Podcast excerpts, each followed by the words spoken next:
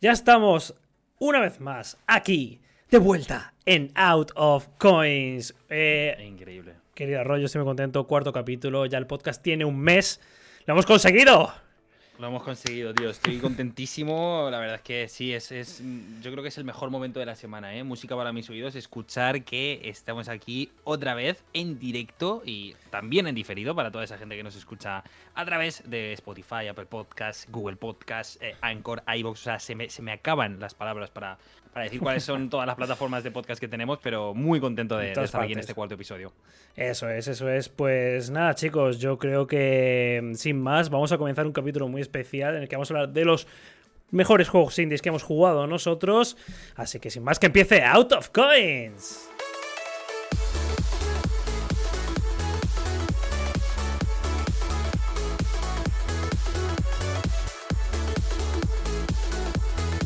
Bueno, bueno, bueno, chicos. em, lo digo, estoy muy emocionado y tengo mucha- muchas dudas. Muchas dudas, María Arroyo. Pero antes de Uh. nada, eh, toca presentarse. Yo soy Samuel Oliver y algunas personas dicen que fui la- el primer jugador que completó Tetris.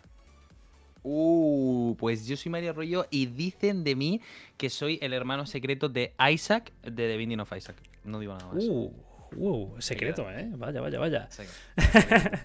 Ya, pues está muy bien, está muy bien esa que has mencionado, ¿no? A, a The Binding of Ah, Isaac, el primer juego indie, ¿no? sí. Que, que- que sale en este podcast sobre juegos indies, bueno, este capítulo sobre juegos indies. Y lo que te iba a decir, en Mario Arroyo, es que tengo una inquietud muy grande, y es que... uf, un juego, juegos preferidos indies, o sea, tengo una lista larguísima. No me va a dar el podcast para todos los juegos que traigo.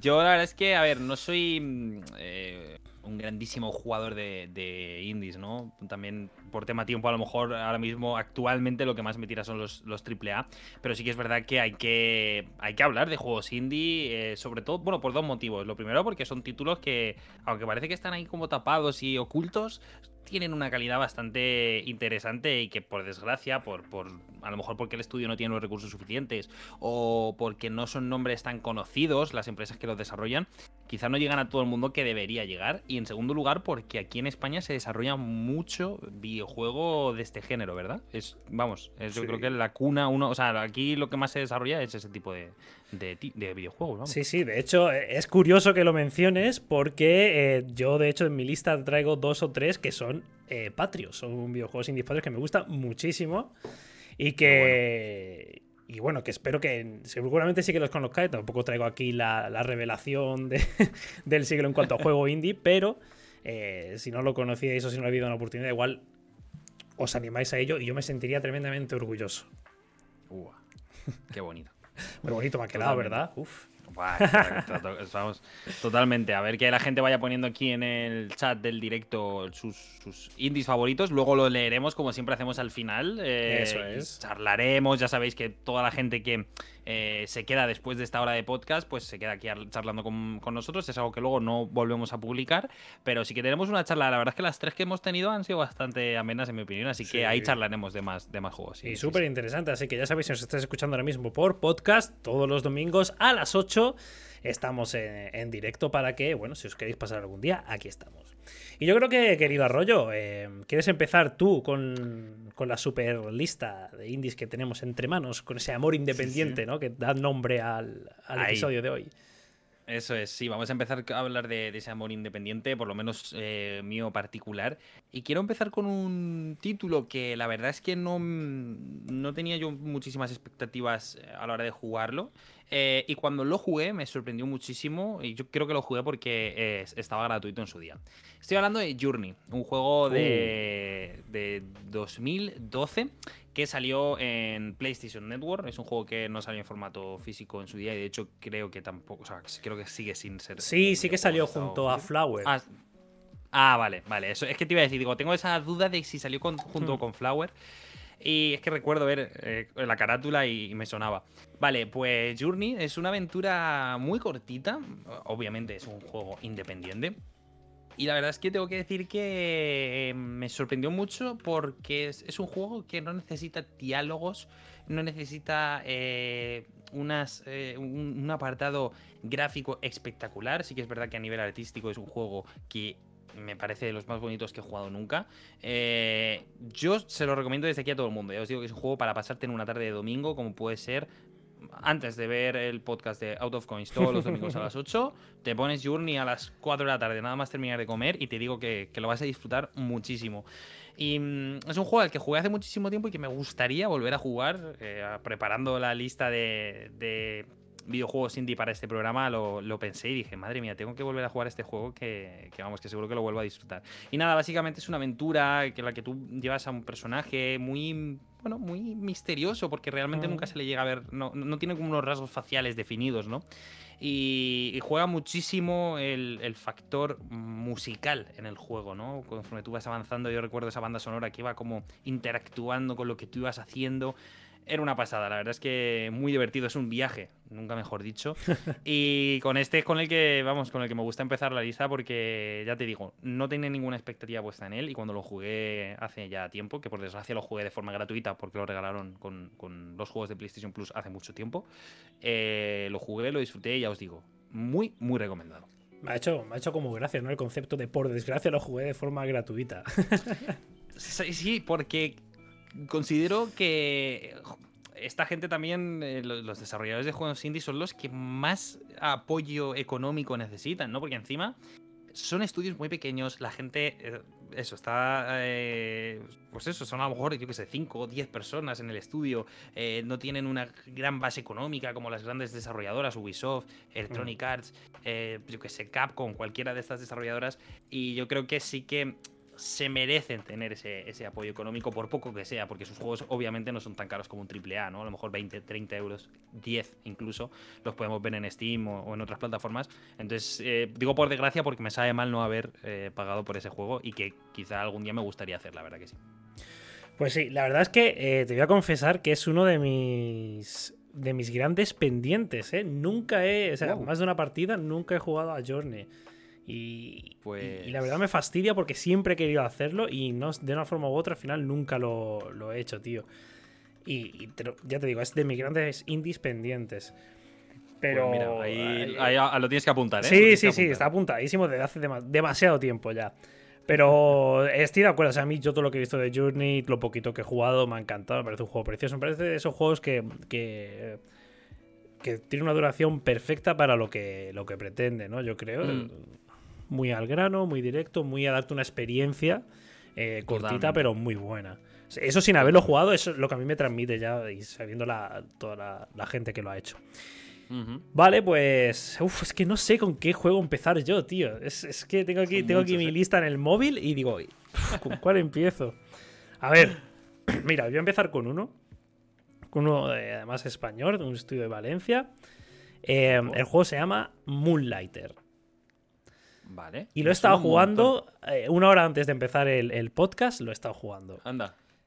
Em, ¿Qué es Moonlighter? Pues me parece un concepto muy chulo porque coge eh, los, los roguelike de toda la vida, con esa mazmorra generada aleatoriamente, pero le da el pequeño giro de que tú eres un, un dueño de una tienda. Y entonces, todo lo que, vayas, lo que vayas consiguiendo en tus en tus viajes, ¿no? En tus, eh, cuando te metes en esa mazmorra que cada vez es diferente, aunque siempre tiene tres niveles. Al menos, fíjate que he jugado bastante, entre comillas, y no he conseguido todavía pasar de la primera mazmorra. Pero sé que tiene tres niveles y siempre tiene tres niveles, eh, da igual cuando entres.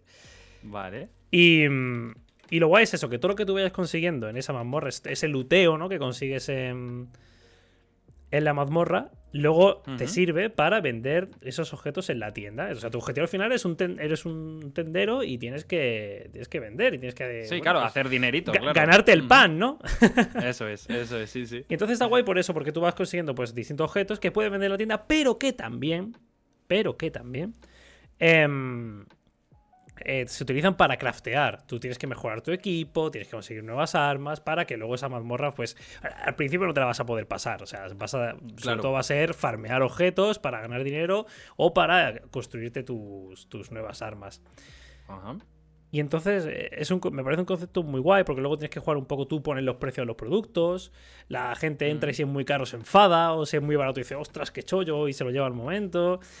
Entonces, más o menos tienes tú que ir jugando. Además, los objetos pueden ser más o menos populares. Eh, entonces, si es muy popular, te puedes permitir venderlo más caro. Tiene muchas cositas del estilo y, y en ese sentido mola muchísimo. Así que yo, se llama Digital Sun, el estudio de, que ha hecho Moonlighter. Si no lo conocéis, este está en Game Pass, que, siempre es un buen aliciente. Sí, siempre lo es. Y yo os lo, recomiendo un mogollón porque además me parece que está todo depuradísimo. Es muy divertido, tanto las partes de la tienda como las partes de. Como las partes de, las mazmorras. Y sí, está en Game Pass PC y también está en Switch, que en Switch tiene que ser eh, droga pura. Buah, totalmente. Yo lo juego en PC. Yo no sé si vamos a hablar mucho de, Switch hoy, pero yo creo que quizá eh, Switch es la plataforma perfecta para, sobre todo, para dos cosas. Para jugar a juegos indie, porque mm, es, no sé, es, es pues portátil, es, que te llama a jugar a juegos indie, sobre todo de plataformas, ¿no? Que hay muchos tipos de juegos indie, pero los de plataformas son yo creo que los que más abundan al final. Y, Switch me parece una consola perfecta para ello y también para la gente que desarrolla videojuegos indie, ¿no? Que, vamos, yo creo que es lo más... Aunque Nintendo sí que es muy exigente con los estándares de calidad, pero yo creo que al final mucha gente busca que ese juego suyo que están desarrollando se meta en, en total, total. Yo creo que es la plataforma perfecta y yo creo que lo que tú dices, todo desarrollador indie tiene en la cabeza la Switch, yo creo que desde el día uno. Sí, sí, sí, totalmente de acuerdo. Bueno, pues eh, si quieres te cuento yo otro juego que tengo aquí. Eh, bueno, más que uno, van a ser van a ser dos, eh, uh. porque creo que van un poco, no, van de la mano porque no son, no, tienen relación uno con otro, pero sí que son del mismo estudio y yo creo que igual sabes ya por dónde voy. y uno de ellos es Limbo. ah, Inside. Y el otro es Inside. ahí está. Eso también lo tenía apuntado yo. Mira, ahí coincidimos, claro, fíjate. Me lo imagino, me lo imagino. Porque yo creo que, bueno, yo creo que yo siempre que pienso en un, en un juego indie, siempre se me viene a la cabeza o Limbo o Inside, ¿no? Eh, son dos juegos desarrollados por Play Dead, que es una desarrolladora de 50 personas, ¿vale? Que, bueno, es un estudio decente. No, no, es, no es, pequeñita. Sí, sí, sí. Pero al final yo creo que sí que son juegos indie, ¿no? No son juegos tan. No, no, sí, sí, totalmente son juegos indie. Bueno, sobre todo el Limbo. Limbo cuando salió en su día no era tan un bombazo. Sí que es verdad que con Inside, pues yo creo que como Limbo tuvo tantísima repercusión, eh, yo creo que Inside a la hora de la publicidad y de venderse, yo creo que fue bastante más sonado que, que Limbo, es lo que yo hmm. quiero pensar, porque yo creo que le llegó a mucha más gente y de hecho eh, editaron un formato físico de los dos juegos hace unos años. Y, de hecho, vamos, eh, recomendadísimo ese formato o el digital eh, y comprar los dos juegos para jugarlos. Creo que no, bueno, creo que no, no tienen que ver uno con otro, no es, eh, no es Limbo el primero y Inside es la continuación. Alguna teoría rara para por internet seguro, pero yo no le he encontrado conexión más allá de eso es. Lo evidente. Sí, sí. Y bueno, eso. y para quien no lo conozca, bueno, pues eh, es un juego. Mm, podríamos decir que es de plataformas, podríamos decir que en, dos dimensiones. En el que tú, bueno, en el caso de Limbo, por ejemplo, vas avanzando un poco con, con, lo que parece ser un niño, un, chico, mm. y, vas avanzando como en un mundo en blanco y negro. Tiene una estética súper particular este Limbo, e incluso Inside. Inside también tiene una estética que es brutal y que tiene como mucha carga de, de mensaje detrás, ¿no? Como mucha crítica, incluso podríamos decir que social, sobre todo Inside. Eh, y, nada, básicamente el limbo, por ejemplo, es un niño que va buscando a su hermana. Eh, ya te digo, es como parece, todo parece un, entorno muy pesadillesco, como que todo está pensado para darte miedo y encuentras unos personajes muy raros, encuentras incluso animales como por ejemplo arañas, que creo que era una araña que se te... Sí, hombre, la famosa araña de limbo, sí, sí. Entonces, súper curioso, eh, de verdad que. Y creo que también son juegos muy cortitos, incluso llegaron a salir para Android, o sea que creo que también eso tiene su versión para, para móviles. Ah, mira, desconocía eso, que está bien ser para móviles. Sí, que, sí, sí, sí. Eh, bueno, Limbo seguro, Inside, ahí así que me haces. Sí, sí, sí, fue lanzado para iOS también. Y, o sea que, para Android no, no, sé si está Inside, pero para iOS seguro que sí. Y. Mm, y de hecho, eh, por ejemplo, eh, Inside se llevó en 2010, no, 2017 se llevó el Game Award a la mejor dirección artística, porque de verdad que tiene una... una no, me extraña, porque de verdad que el apartado artístico es muy sencillo, pero es tan atractivo. Eh, porque igual que Limbo es en blanco y negro, Inside es a color. Eh, juega mucho con los entornos. Es, básicamente vas, eh, como avanzando en ese mundo que te proponen. En el tema, en el, caso de Inside, por ejemplo, estás como una especie de fábrica en la que hay mm, oficinas y hay como gente que está allí que son como como si dijéramos como unos mandados, básicamente, ¿no? Que están como muy, como muy zombies, ¿no? sí, muy, muy zombies. Que son muy zombies. Y, y la verdad es que el final de ambos juegos me dejó muy, muy loco porque es un final que no, no te esperas. No esperas que... O sea, siempre esperas que un juego acabe bien y quizá estos dos no lo hagan. O sí. Pero tiene un final bastante particular que te, deja pensando. A mí eso es lo que me gusta. Desde luego son finales tradicionales. O sea, son finales que al final te quedan un poco al coco y también yo creo que tampoco son ni... Son muy abiertos a interpretación, creo yo, los finales. Eso es. Entonces, Tú tienes más o menos que imaginarte qué es lo que finalmente ha pasado, pero el juego nunca te dice es esto. El, juego acaba así, ha pasado esto y todo ha sido para tal. No, es un.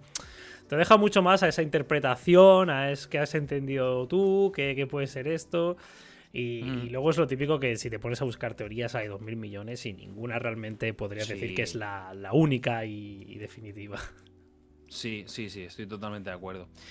Y nada, yo creo que vamos, dos, titulazos dentro del mundo indie muy sonados, muy conocidos, que seguro que muchos de los que estéis escuchándonos, tanto en directo como en diferido, los conocéis. Así que nada, muy recomendados estos dos juegos de Playdead, que ya están, por cierto, trabajando en su nuevo proyecto, pero eh, están buscando gente. De hecho, eh, en plan productores, eh, artistas de UFX, de 3D, de mm, programador de gameplay, o sea que debe de estar un poco parado el proyecto, pero, pero bueno, oye, a ver si nos sacasen un juego nuevo, que el Inside eh, creo que llegó en 2016, en la primera versión, o sea que ya, sí, yo ya voy teniendo ganas de, un, de, una tercera, no parte, sino un tercer videojuego de esta gente, así que ahí queda la recomendación. Muy bien, muy bien, pues eh, fíjate, fíjate que si tú dices, que si tú dices dos juegos, yo te voy a decir tres. Oh, let's go, let's go. Y es que yo tengo un estudio, yo creo que mi estudio favorito en cuanto a juegos indies, que es eh, Super Giant Games. Ah. Super Giant Games para mí es un estudio que es, es que es increíble y tiene también para mí de las mejores bandas sonoras y mejor, de los mejores compositores eh, indies del momento que es Darren Corp. Entonces yo quiero hablar de tres juegos. Uno, bueno, no, no, me voy a enrollar mucho, pero vaya, es Bastion, Transistor y Hades. Toma. No hablo de, de, Pyre, que es que, el que está en medio de, Hades y, Transistor, porque no lo he jugado. ¿Verdad? Que la propuesta no me atrajo mucho en su momento. Seguro que es un juego increíble, pero no. Como no me he sentido todavía preparado para afrontarlo, porque esto es muy diferente a lo que habían hecho antes. Entonces, de nuevo, Bastion. Bastion es un juegazo de, de un poco plataformas, acción, un poco beaten up.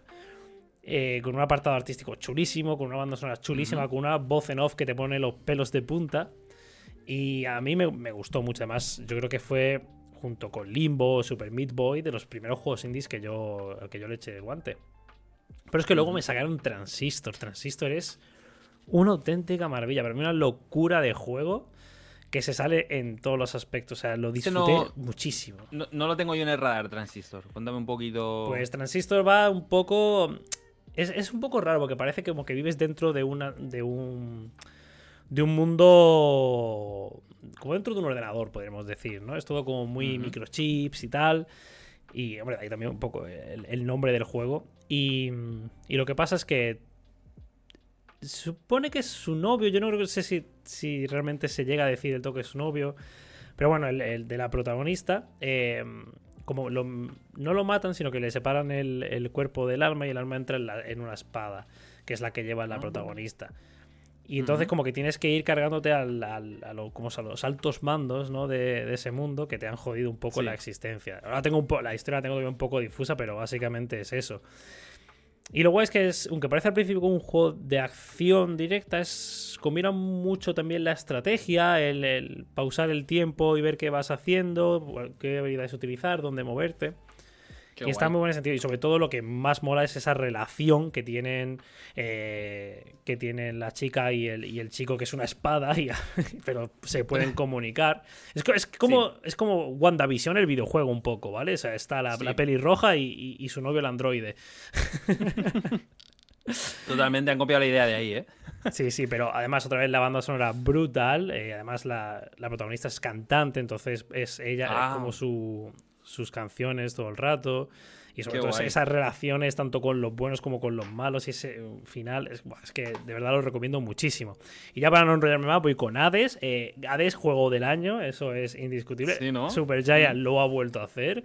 Otro, otro roguelike, pero con, una historia ahí, con, un, con una... A mí me gusta mucho que los roguelike tengan justificación de por qué estás repitiendo una vez y otra lo mismo. Pero además, Hades tiene eso de que cada, cada run, ¿no? Cada vuelta que le das, a, cada intento que le das a intentar pasártelo, eh, eh, ocurren cosas nuevas. O sea, tanto en el propio, en las propias mazmorras como cuando terminas. Sales y hay 20 nuevos diálogos y es que sientes que siempre que es un, un mundo en constante movimiento y que no estás repitiendo nada, o sea, aunque lo estés haciendo, parece que no estás repitiendo nada porque parece que todo se mueve alrededor, ¿sabes? O sea, tú llegas y pues tu padre te dice um, alguna mierda, de repente hay un nuevo personaje ahí que te, que te habla, de repente empiezas de nuevo esa run y el primer jefe es otro y, también te... es que es una locura, es que es una locura. Y además muy satisfactorio, tiene un combate súper chulo y si os gustan los roguelike y los hack and slash y sobre todo las historias bien cargaditas, eh, Hades es vuestro juego, chicos. Super Giant Games, sello de calidad. Ojito, eh, pues buenas recomendaciones. Yo la verdad es, tengo que ser sincero, sí que obviamente conozco el juego Hades y tal, pero no tenía ninguno de los otros dos en el radar. De oída sí, pero no. Nunca. De hecho, nunca he visto un solo gameplay. Solo de, la de sí que he visto y me he informado bastante más, pero de los que tú comentabas no. Y el transistor este me ha llamado muchísimo la atención, ¿eh? Yo creo que me lo voy a apuntar también en, en, esta lista de tan larga y tan interminable que parece que nunca va a acabar. Yo creo, vamos, estoy casi seguro de que de que moriré y no terminaré todos los juegos de, esa lista. pero sí que me gustaría hacerlo, la verdad que me gustaría hacerlo y, me apunto esa, esa, recomendación. Es que te va a tocar el corazoncito transistor, ¿eh? te lo digo ya. Te va a tocar la patata pues fuerte. Eh, me viene genial que, que hables de esto de, de que te toque el corazón. ¿Cómo hilamos, eh? ¿Cómo hilamos? ¿Cómo hilamos? Es que voy a hablar de un juego que, que a mí eh, me tocó el corazón. De hecho, esto lo, lo, he comentado alguna vez, que es el único videojuego con el que yo he llorado de verdad, o sea, lágrimas, ¿vale? De, no solo, no creo que es el primero y el único que me ha hecho llorar, que, me ha tocado algo por dentro y de forma súper inesperada porque no, no, me lo esperaba. El juego es, em, curiosamente, es de una, bueno, es de Ubisoft, es de Ubisoft Montpellier, de hecho, concretamente, que es, eh, bueno, pues el, como una especie de subsidiaria de Ubisoft. Y, y el juego es Valiant Hearts. ¿Vale? Valiant Hearts The Great Work, eh, The Great War, perdón. Yo imagino que lo tienes que tener en el, radar, eh, Samu. Lo he jugado, lo he jugado. Lo tengo, lo tengo por la mitad, tío. Lo tengo la Switch por la mitad, fíjate. Es, un, pues es un juego súper. Ya me vale, pero sí. Pero sí. Sí, ya, te vale. No, no, en realidad eh, es, un, es un juego también eh, de dos, o sea, dos dimensiones en el que, bueno, básicamente estás en, en la Primera Guerra Mundial y llevas a un, a un, bueno, pues a un personaje que es así como ya parece bastante mayorcete. Eh, y bueno, pues tienes que ir avanzando entre trincheras. Em, no, es un juego de acción, o sea, no os penséis que es eh, plataformas y, y, vamos a disparar aquí. No, no, o sea, es más de puzzles, de cómo sigo avanzando. Y también me encanta, es que a mí yo creo que es lo que más me gusta en, un videojuego, y es que la música también interactúa según lo, eh, hay algunos niveles en los que, según lo que tú estás haciendo, no quiero, es que no quiero spoilear porque de verdad que son, son pues yo me acuerdo del nivel del coche, ¿no? Que las bombas caen por ejemplo de la música. ahí está, vale, pues eso es parecido a lo que te, lo que te vas a encontrar y no solo con el coche, sino con, con varias cosas y, varios, varios niveles más en este Valiant Hearts. Mm, y, eso es lo que dice Samuel. Básicamente te, vas escuchando canciones clásicas que, todo el mundo conoce, que nadie sabe cómo se llaman, por desgracia, pero todo el mundo sabe cuáles son cuando las escuchas, ¿no? Música clásica, de las, de las clásicas, clásicas de verdad. Y entonces, pues eso te van, te van, por ejemplo, cayendo bombas en el caso de lo que ha dicho Samuel, vas, vas disfrutando y avanzando en el juego mientras que la música te acompaña de forma literal y es una pasada, sinceramente. Está en todas las plataformas, lo podéis jugar tanto en Xbox como en PlayStation, incluso en Android y en iOS también tiene su, versión. Eso es una cosa que me gusta de los indies, ¿eh? que muchos de ellos consiguen llegar a, teléfonos móviles. Y, hmm. y, oye, pues es un... ahí sí que ya no tienes excusa, todo el mundo tiene un móvil. No, es que no me gusta el videojuego, todo el mundo tiene un móvil, al final o sea, lo puedes guardar ahí, incluso puedes jugar con el propio mando, puedes vincular los mandos al móvil que tengas, o sea que... No hay excusa, chicos, no hay excusa. Y parece que no, pero el juego mm, tiene una historia detrás que, que, bueno, que te engancha y que, como os he dicho, a mí me consiguió emocionar eh, y hasta el punto de que, de que, lloré pues como una magdalenita durante unos 5 o 10 minutos. Eh, y de verdad que le tengo un hueco bastante importante en mi, en mi corazón a este Valiant Hearts. Eh, así que nada, otra recomendación que os dejamos por aquí este, en este cuarto episodio del, podcast de Coins. Sí, sí, yo también lo recomiendo, que no lo haya completado, pero lo que, lo que, lo que llevo es alucinante. O sea, además, se ve, se ve, yo, tú vas jugando el juego y dices, esto me va a dar una hostia en cualquier momento. ¡Ay, no estoy preparado para ello! Sí. y ya Arroyo confirma que te la, efectivamente te la da. Efectivamente, te la da. Pues mira, yo voy a. Eh, otro que quiero recomendar yo. Es uno que personalmente me gusta mucho. Hace poco, de hecho, completé, lo completé una segunda vez. Y es un juego un poco de esos que, se podrían catalogar como Walking Simulator. Uh. Y es eh, What Remains of Edith Finch. Wow, este tenía que salir, este tenía que salir. Yo no lo he jugado, pero me han hablado tan bien de él que yo sabía que tú lo ibas a traer. no me quedaba duda. Es que es increíble, la verdad. Es, un juego. Además, me gusta mucho porque es, un juego de una tarde. O que te pones una tarde. Y además, yo creo que es, que es lo suyo. Terminárselo de una, de una sola pasada, en, una misma tarde. Porque te deja un sabor de boca y te lo deja todo tan, tan claro y tan. como para digerir, ¿no? Ya lo te pones, terminas y lo digieres. Hmm. Y buah, a, ver cómo, a ver cómo empiezo yo a describir este juego, de verdad. o sea, somos una chiquilla, ¿no? Que va que va a la antigua casa donde vivía su, su, familia. ¿Vale? se mudó con, su madre y va, a ver el legado, ¿no? Un poco de la familia. Porque como medio parece que la familia tiene una especie de maldición, porque de una manera u otra todos sus miembros han ido muriendo. Entonces tú cuando llegas a la casa, lo que vas haciendo, mientras vas investigando, mientras vas entrando en las diferentes habitaciones de los familiares y tal, vas viendo eh, esas historias de qué les va pasando a través, pues eso, de lo chulo es que muchas cosas se cuentan eh, con voz en off, otras con, lecturas, pero todo, todo súper... No, nada de un documento ahí, te, paras tú así a leerlo media hora, no, no, es todo como muy dinámico, muy interactivo, y luego al final pues acabas, acabas como jugando con, ese familiar muerto y, jugando y viendo al final su, vida, ¿no? claro, su vida y su trágica trágica muerte de una manera u otra.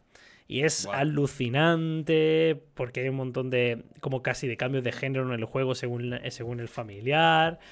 Eh, mi favorito, por ejemplo, es uno que, que era.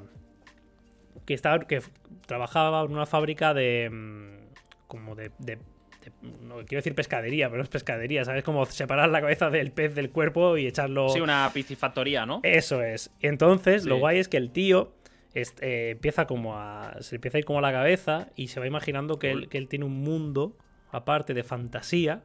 Y entonces, mientras que con un joystick cortas la cabeza y echas el pescado, con el otro joystick vas manejando al, personaje que tiene en la cabeza en ese mundo de fantasía, moviéndote, recorriendo los reinos. Es, o sea, eso es uno de ¿eh? muchos ejemplos y para mí esa es mi parte favorita porque me parece súper chula y súper guay hecha. Pero es eso, básicamente pues vas descubriendo la, trágica historia de la familia Finch. Con, cierto twist final que también está muy guay. Y ya te digo, si tenéis 3, 4 horitas libres una tarde, eh, lanzaos a por él porque de verdad, increíble juego. Narrativamente de lo mejor que podéis, que podéis echaros a la cara. Qué curioso, ¿eh? ay, ay, a los mandos.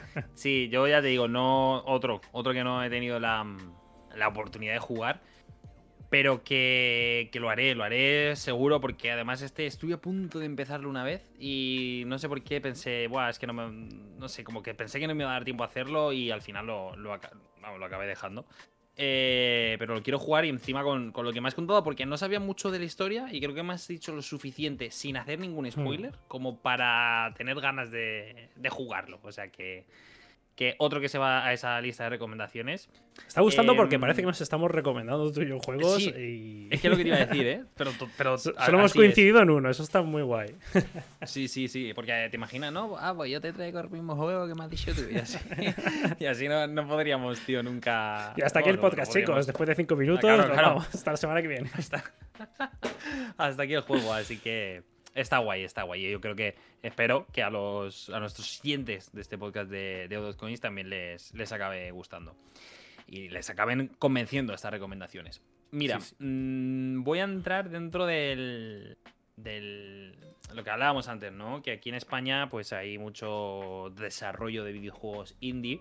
Eh, hay algunas eh, compañías muy sonadas que, que tienen un nombre bastante fuerte y que mucha gente conoce, como por ejemplo Tequila Works, que yo creo que son de los que más eh, han, han llegado a despuntar en esto del desarrollo del videojuego español, trayendo títulos bastante, bastante, bastante interesantes, como por ejemplo eh, Rhyme, que es el único, bueno, no, el único no, perdón, es, es el primero de ellos que jugué, eh, que me encantó. Básicamente es una aventura, como todo buen juego indie que se precie, pues tiene también su componente de puzzle, rompecabezas.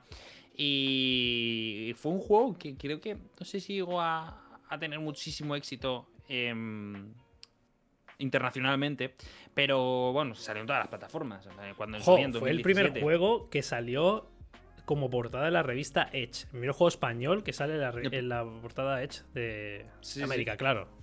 Pues mira, eso no lo sabía yo y fijaos hasta qué punto eh, tienes, tiene una repercusión, ¿no? Este videojuego de Rhyme, un juego que entra muy bien por los ojos, quizá a nivel jugable, pues oye, no es la mayor maravilla que vayas a jugar en toda tu vida, pero bueno, convence, está desarrollado en, con el Unreal Engine 4, motor gráfico muy utilizado sobre todo dentro del, del género indie, y ya os digo, es que fue tan, o sea, tuvo tanta repercusión que llegó a PlayStation 4, Xbox One, Nintendo Switch y PC, de hecho, aquí en España lo, lo, lo distribuyó Ba- eh, Badland Games, que era una. Mm. Bueno, no sé si sigue estando en activo, me parece que ya Uh, no. hubo moviditas Pero- ahí chungas. Sí, hubo movidas chungas. Yo, de hecho, mm, conozco a uno de ellos que conozco al que, al que se encargó de hacer las ediciones coleccionistas tal, y, y me lo pillé por eso, porque le conocía a él y lo pillé y lo jugué y eh, me encantó Rime, la verdad que es un título muy guay y yo siempre digo que los indies son un, unos juegos, un tipo de juegos que, que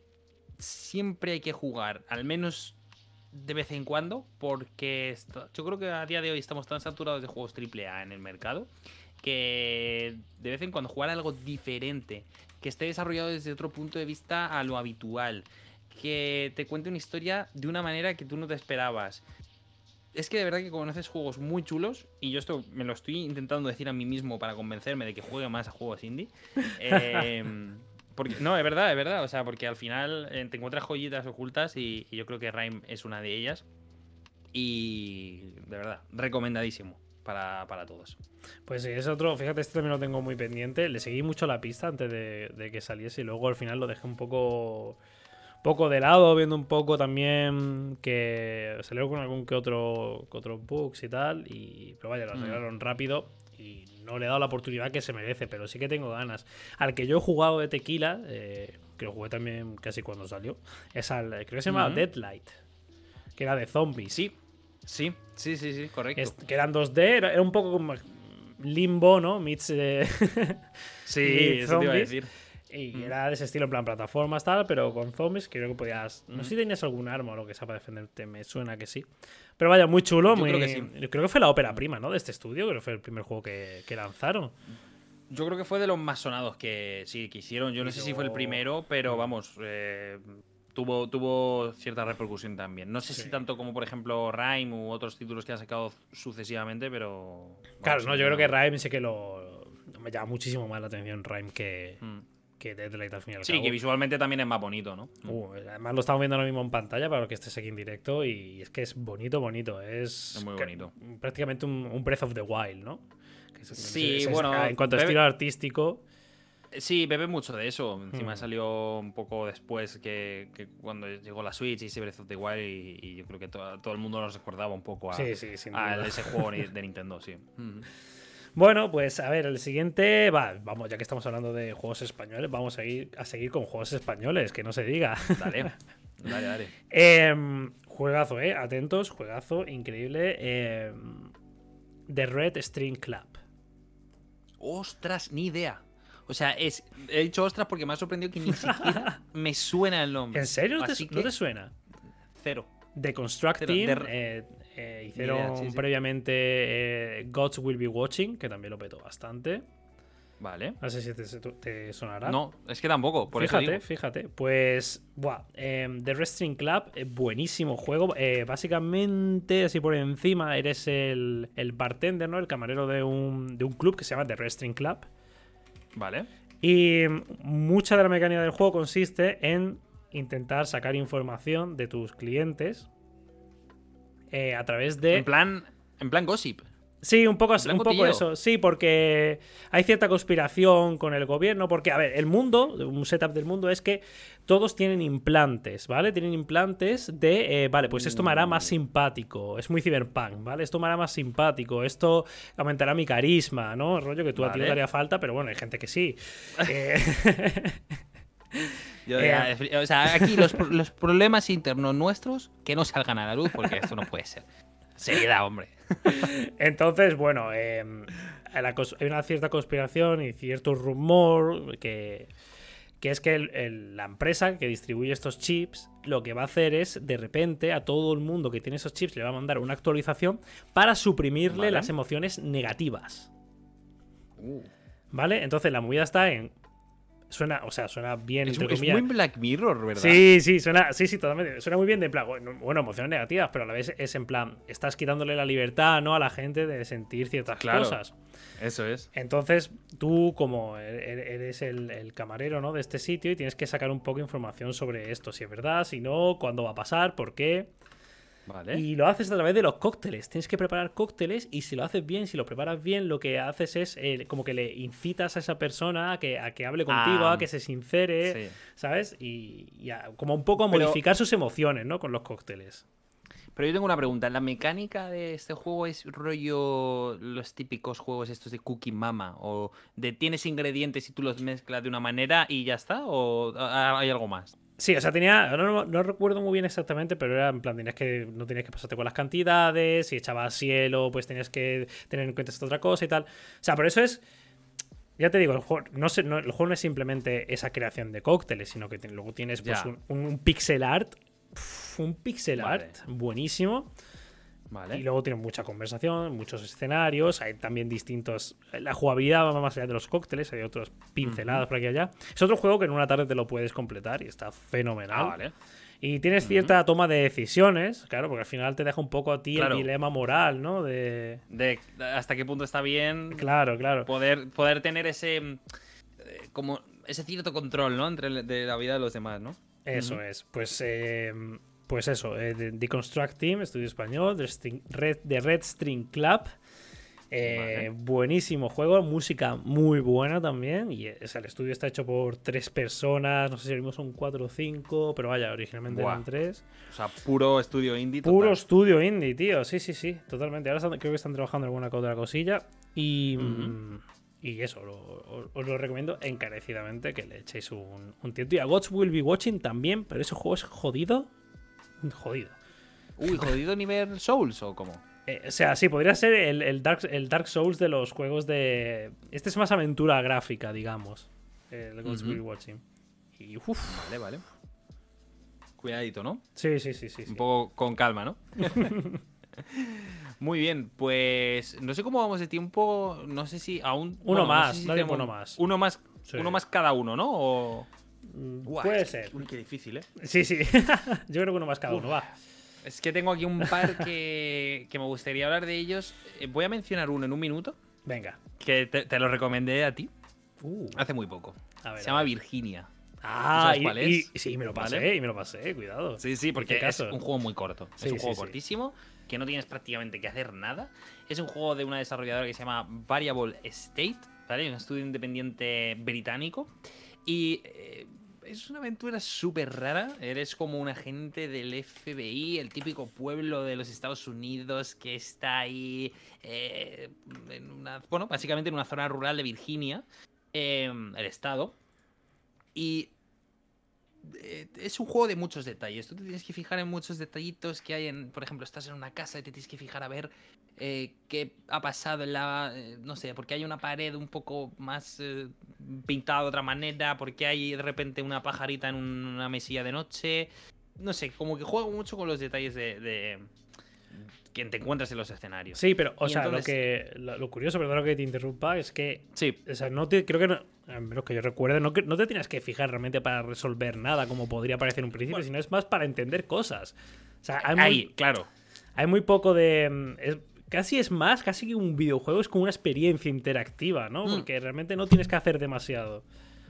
Es que no tienes que hacer absolutamente nada. Es que yo es, es lo que recuerdo. De hecho, mira, se llevó el premio BAFTA a la, de videojuegos, ¿eh? Premio BAFTA de videojuegos a la mejor música eh, por su banda sonora. Porque, eh, ya os digo, tiene como una historia detrás, tiene una especie de trasfondo, ¿no? Ya os digo, súper cortito. Es, como dice Samuel, no es para sentarte con tu mando y estar ahí. No, no, es simplemente ver lo que va ocurriendo, ¿no? Tú te vas moviendo por algún entorno, son sencillísimos. el juego tiene un, un, estilo gráfico poligonal, no es demasiado atractivo, que digamos la verdad. No, lo Está bien, es bonito. Sí, es bonito, pero ya está, o sea, cumple. Sí. Y, y nada, todo eso va evolucionando hasta que llegas al final. Que el final es como. Todo parece muy progresivo y el final de repente es como caña, pum, pum, pum, pum, te enseño todo lo que está ocurriendo de repente. Y es como, guau. O sea, y, termina y dices, ¿pero qué, qué pasa?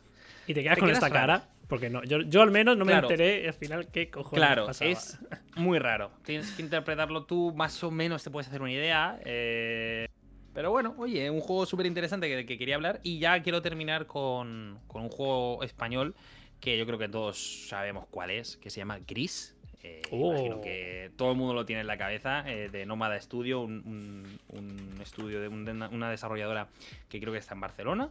Eh, brutal. Yo creo que también a nivel internacional, yo creo que este ha sido uno de los juegos Made in Spain que más lo ha. Mm, bueno, que más ha llamado la atención y que más lo ha petado. Hmm. Eh, y bueno, de hecho se llevó. Eh, Award a la mejor dirección artística. Y no sé si. Bueno, no, perdón, estuvo nominado. Estuvo nominado. Y, y se llevó. Aquí me pone que se llevó el The Game Award al Games for Impact Award. No sé si hmm. es. Mejor juego de impacto. Sí, sí, sí. Curioso. Eh, Gris, un juego que igual te puedes pasar en dos tardes. De hecho, fijaos que es que estuvo eh, distribuido por Devolver Digital. Eh, o sea que súper chulo, está en todas las plataformas. Y recomendadísimo. Tanto por el arte. Es que por precioso el juego, ¿eh? Y las animaciones. Es preciosísimo. Y las animaciones, todo. O sea, es una obra de arte. Jugar ese juego es una obra de arte. Hmm. Y disfrutarlo es increíble. Y la historia, pues también es bastante bonita, ¿no? Es trata un poco el tema de la depresión. Eh, bueno, pues como muchos videojuegos eh, últimamente y la verdad que, mm, vamos, eh, si no lo habéis hecho ya, dadle una oportunidad porque os va a encantar. Y de verdad, aunque sea indie y tal, es que no me llama la atención, de verdad que este es preciosísimo. Así que hasta ahí mi recomendación. Hmm. Este tuve, tuve yo la oportunidad de ver una exposición que había aquí en Madrid que se exponía algunas cositas del arte de Gris y Ay, qué bonito. Bastante guay. Y, pero lo tengo pendiente. Otro que tengo pendiente. Pero está bien, me gusta, me gusta que, que, los juegos que digamos mm, no hayamos jugado el otro porque así nos lo apuntamos y para esa quizás segunda parte ¿no? de, estos juegos, de este, de este capítulo de juegos indies en los que podamos ya decir, mira, he jugado y me ha, me ha flipado o no, ¿sabes? Sí, sí, sí, sí. Venga, pues digo yo el mío también rapidito, que ya que has hablado de que es un juego que también trata la depresión, que bueno, como no he jugado a Gris, no sé mm, realmente... No lo sabía realmente que, también trataba ese tema. Pero uno que también va por, el estilo, que también trata un poco la depresión, la ansiedad, y que es un juegazo como la copa de un pino, es Celeste. Uh, este también bastante conocidillo y resonado, ¿no? Sí, sí, sí. Es muy, yo creo que es muy, muy conocido. Es un juego de plataformas muy retro. O sea, es algo que, quizás nos, nos, pegaría jugarlo en una Super Nintendo. Pero, o sea, es muy desafiante. Digamos que es unas, que si que coges Super Mario y lo fusionas con Super Meat Boy eh, y te sale, te sale un poco celeste. Este, ¿no? Sí, sí, sí, sí. Y es, va de que eres una chica que está escalando una montaña, tienes, sí que puedes agarrarte a las paredes y tienes como, un dash para, para ir avanzando y tal. Y es, es muy jodido. En los últimos niveles, la verdad, yo sudé como no había sudado con muchos juegos. Ya ves. Sí, sí. Y mm, tiene un, un arte súper bonito, el pixel es súper chulo y, y vas viendo un poco como esta chica celeste tiene, pues eso, tiene cierta depresión, ansiedad. Y mm, de hecho, un, un- un momento en el juego muy bonito en el que te, te, te enseña uno de los personajes a respirar y una, una- una- y una técnica de Oh. respiración eh, real, ¿no? Para, Real. Sí, sí. para cuando tienes ansiedad y es con una, imaginarte una pluma que tienes que, que tienes que de- intentar que no caiga al suelo con tu respiración. Es muy chulo, la verdad. Y aparte, lo que me gusta es eso, que aparte de que el juego es genial como juego, creo que también tiene uno- unos diálogos, una música y, un- y una temática que, que por desgracia no se explora tanto y es verdad que como tú has dicho sí que estamos viendo más juegos, por ejemplo el Hellblade, ¿no? Que Hellblade también Mm. podría, casi podría ser un indie, ¿eh? Está ahí, ahí. Mucha gente lo considera indie, ¿eh? Sí. Mucha gente considera. mm, Yo creo que es un doble A. ¿Sabes? Está uh, medio Sí, está camino. medio entre- camino, ¿no? Sí, sí, sí. Mm. Pero, pero sí, chicos, o sea. Es frustrante Celeste. o sea, tener- Lo malo de Celeste es que quizás no es para todo el mundo. Tienes, yo creo que tienes que tener una habilidad y reflejos y tal que, que no es para que cualquiera pueda jugarlo, pero oye, eh, los que podáis hacerlo y os apetezca, adelante. A lo mejor no es para todo el mundo, pero bueno, que sí que sepa la gente que ganó el, el Game Award mejor videojuego independiente. O sea que. Es que es tremendo, es tremendo. es- o sea, Celeste. quiero decir, que, que es verdad que a lo mejor el- es como los Oscar, ¿no? Que el Oscar a la mejor película se lleve Parásitos no quiere decir que a ti te encante la película, a mí sí, a mí me encantó. Uf. Pero oye, pues lo mismo en los videojuegos, ¿no? Que se lleve el Game Award no quiere decir nada, pero oye, malo no será. ¿no? Eso se es. el Game Award, Sí, o sea sí, que... sí. No, no, no, y merecido. Ya, yo os lo confirmo que es merecido. bueno, pues, querido Arroyo, si te parece, vamos a, pas- vamos a pasar ahora a los temas sorpresa. Guau, me parece fantástico. Me parece fantástico y sinceramente me muero de ganas de saber cuál es el tuyo. Así que por favor, ahora. ¿Ahora? Ahora. esto digo yo el mío, me da igual. no, no, ya empezaste tú la, la- la semana pasada. Hombre, o sea, está poco acaparador de, de temas Dale, dale, dale. Mira, pues la verdad me ha costado decidirme porque es un tema que traía para la semana pasada, pero como vi la Liga de la Justicia decidí... Estaba más en boca de todos la Liga de la Justicia y decidí esa. Así que esta lo voy a traer esta semana, que es... Es curioso, es... No sé cómo definirlo realmente, pero es eh, ese multijugador raro de los juegos de Nintendo. Ese es el titular de mi tema sorpresa. Me explico. Creo que. Me madre explico. mía, ¿eh? Hay juegos de Nintendo que tienen un multijugador raro.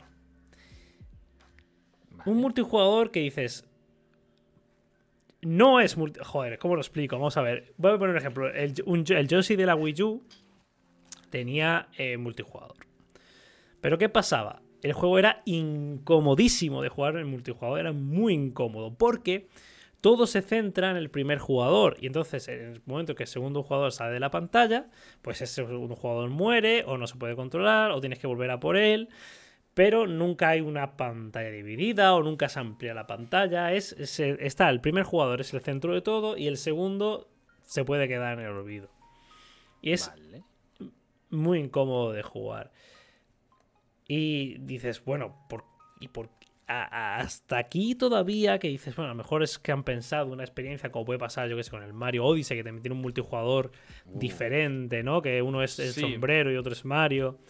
Que es un poco, la experiencia está hecha para un jugador, pero tienes una posibilidad de multijugador por si tienes una persona que lo está viendo contigo y quieres que interactúe también.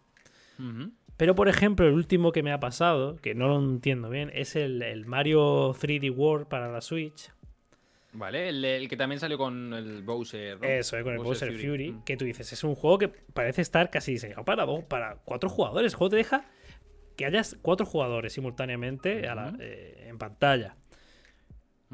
Y casi que te invita a ello, ¿no? Pero a la vez le pasa lo mismo que a este Yoshi. Es decir, se va a centrar en un jugador, la cámara, el juego y todo. Y si los otros se salen de pantalla o no son lo suficientemente rápidos o no van al mismo compás, si yo cojo lo que hay aquí abajo, que a lo mejor es un secreto. No, porque en ese momento, si tú eres el jugador y te vas por el secreto, los que han ido a por, el- a por las monedas van a morir porque se han salido de la pantalla. Claro. Y entonces es, es una decisión de Nintendo que no comprendo demasiado bien. En plan, ¿por qué, eh, por qué ese, ese multijugador raro, en el que es incómodo de jugar. Es muy, muy incómodo. Porque al final lo que, lo que haces es decir, mira, dejadme que lo hago yo en un momento y ahora si tal, avanzamos un poquito todos. Sí, es curioso, ¿no?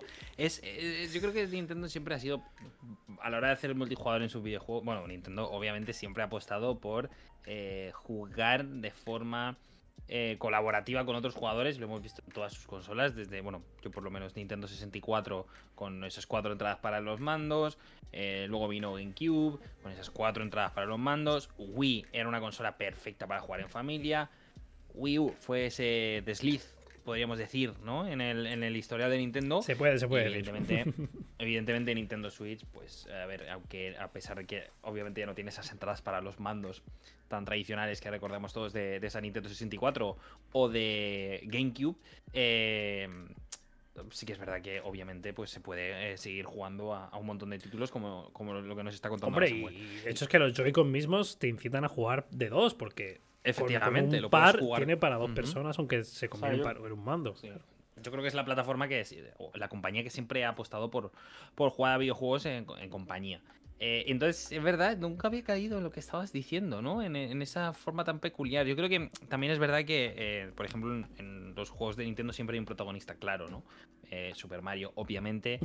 luego está eh, por ejemplo, Zelda, eh, en el caso de Yoshi, pues siempre es Yoshi. Es verdad que Yoshi sí que es verdad que ahí sí que tienes más espacio para acabas de llamar Acabas de llamar a Link Zelda en pleno directo en Out of Coins. ¿He dicho Zelda? Has dicho Zelda. No, pero me refería a la saga de juegos. No, pero has dicho super, has dicho protagonistas. No sé, rollo. No, es que Zelda es. Cancelado. vamos a ver, vamos a ver. ¿El juego cómo se llama? ¿Zelda o Link? Se llama Zelda, ¿no? Pues si se llama Zelda, ¿quién es la protagonista? Zelda, punto y se acabó. Es que siempre el debate, de verdad. Colacao en Squid, papá o mamá. Pues aquí Zelda y punto. Obviamente, me he equivocado, sí, perdón, perdón. Em, pero, pero eso, o sea, sí que es verdad que que es, curioso, nunca, nunca me había planteado en esto y no sé.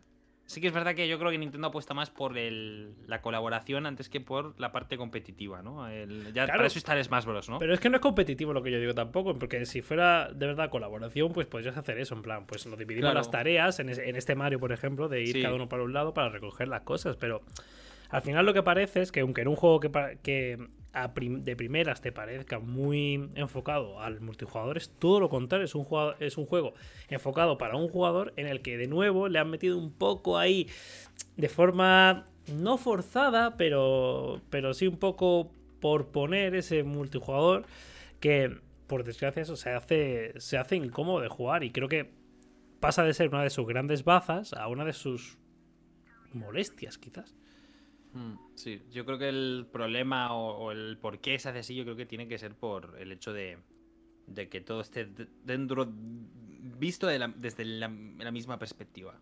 O sea, si tú estás con Mario y vas siguiendo al personaje, no. Si tú te sales con otro personaje, ya no puedes verlo.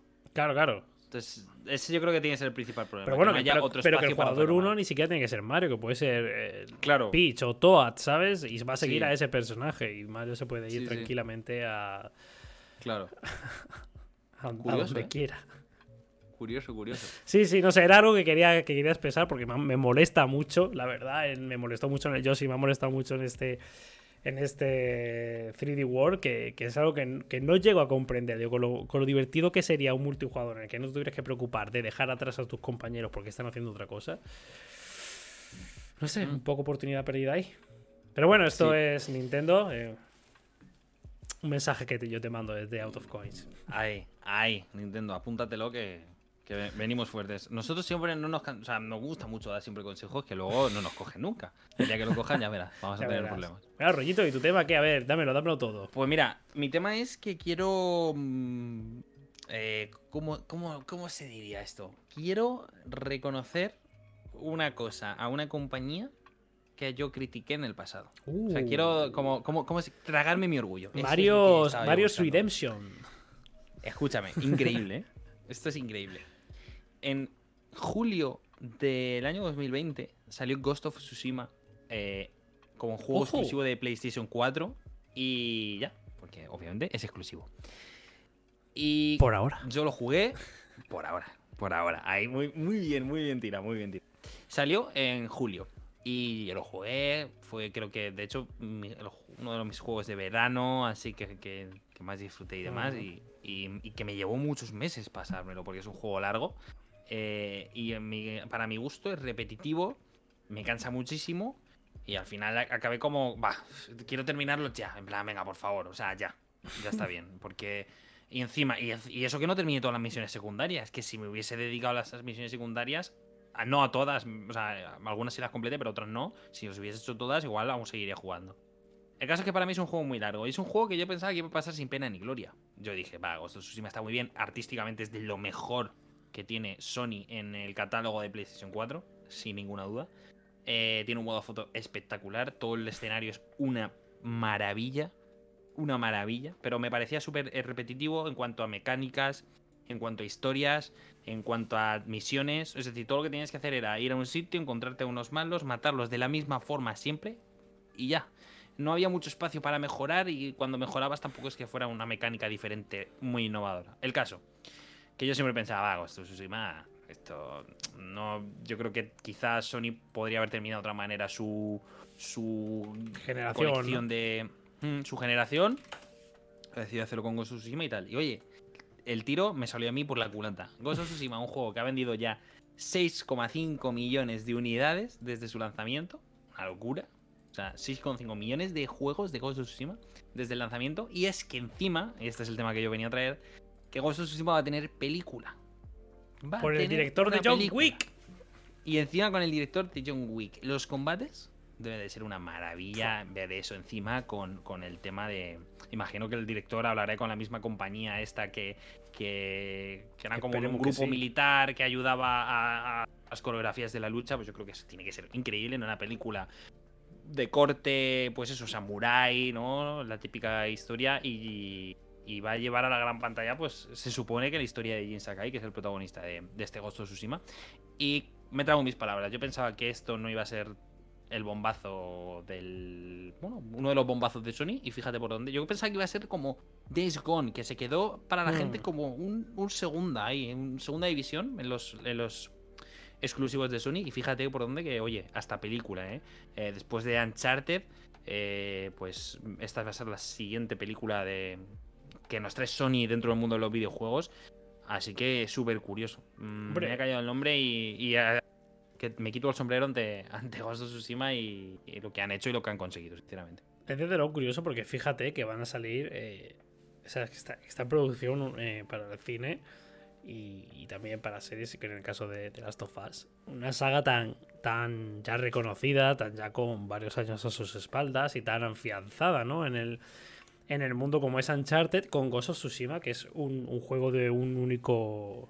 de un único juego, para la redundancia que ha salido hace relativamente poco. Y, que fíjate, o sea, cómo tiene que haber sido que, que Sony ha decidido ponerse a hacer una película de este, de este juego que ni siquiera es una saga. O sea, es. sí, y, fíjate que es el tercer videojuego de Sony exclusivo que llega a la gran o media pantalla, porque recordemos que las tofas están haciendo la serie en HBO.